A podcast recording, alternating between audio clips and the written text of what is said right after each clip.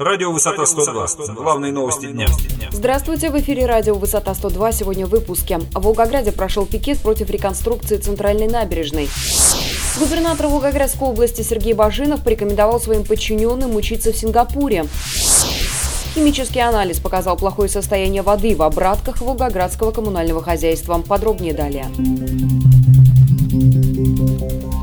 Пикет, посвященный реконструкции центральной набережной, прошел в минувшую субботу в Волгограде. Как сообщили нашему корреспонденту пикетчики, в связи с тем, что Волгоград вошел в список городов, где пройдет чемпионат мира по футболу в 2018 году, тема реконструкции набережной не только не теряет своей актуальности, но и становится еще более значимой.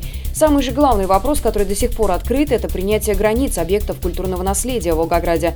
Реконструкция объекта культурного наследия в данном случае набережной противоречит законам России, и речь может идти только о реставрации. Именно такой ответ получили гражданские активисты, протестующие против реконструкции набережной Волгограда из Министерства культуры России. По словам организатора пикета Марии Туровец, Минкультуры будет регулярно проводить мониторинг состояния вокруг возможного начала реконструкции центральной набережной имени 62-й армии. Напомним, что под петицией, направленной в Минкультуры России, подписались более 1300 волгоградцев. Губернатор Волгоградской области Сергей Баженов порекомендовал своим подчиненным учиться чиновничьему опыту как в ближнем, так и в дальнем зарубежье. На совещании в правительстве он сначала посоветовал своему советнику по экономическим вопросам на общественных началах Мунире Шабановой, до сих пор являющейся депутатом Астраханской облдумы, резко усилить практику посещения с обменом опыта в Татарстане. Потом Сергей Баженов рассказал о Сингапуре. Губернатор заверил всех, что, цитата, «не надо стесняться, надо нам подумать, чтобы наши коллеги прошли обучение, особенно вице-премьеры, министры в Сингапуре Сингапуре. По словам главы региона, он уже в курсе, что в Сингапур едут первые три человека. Это председатель правительства Храмов, его заместитель Крупнов и советник губернатора Мунира Шабанова. Цитата. «Они едут за счет собственных источников, но это с одной стороны хорошо, с другой стороны не есть хорошо», подчеркнул губернатор.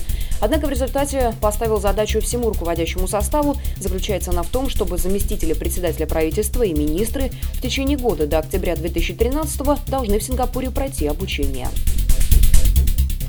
Химический анализ показал неудовлетворительное состояние воды в обратках муниципального унитарного предприятия «Волгоградское коммунальное хозяйство». Как сообщили в пресс-службе «Лукойл Волгоградэнерго», на четырех проверенных участках обнаружено от 4 до 7 несоответствий качества воды существующим технологическим и санитарно-эпидемиологическим требованиям.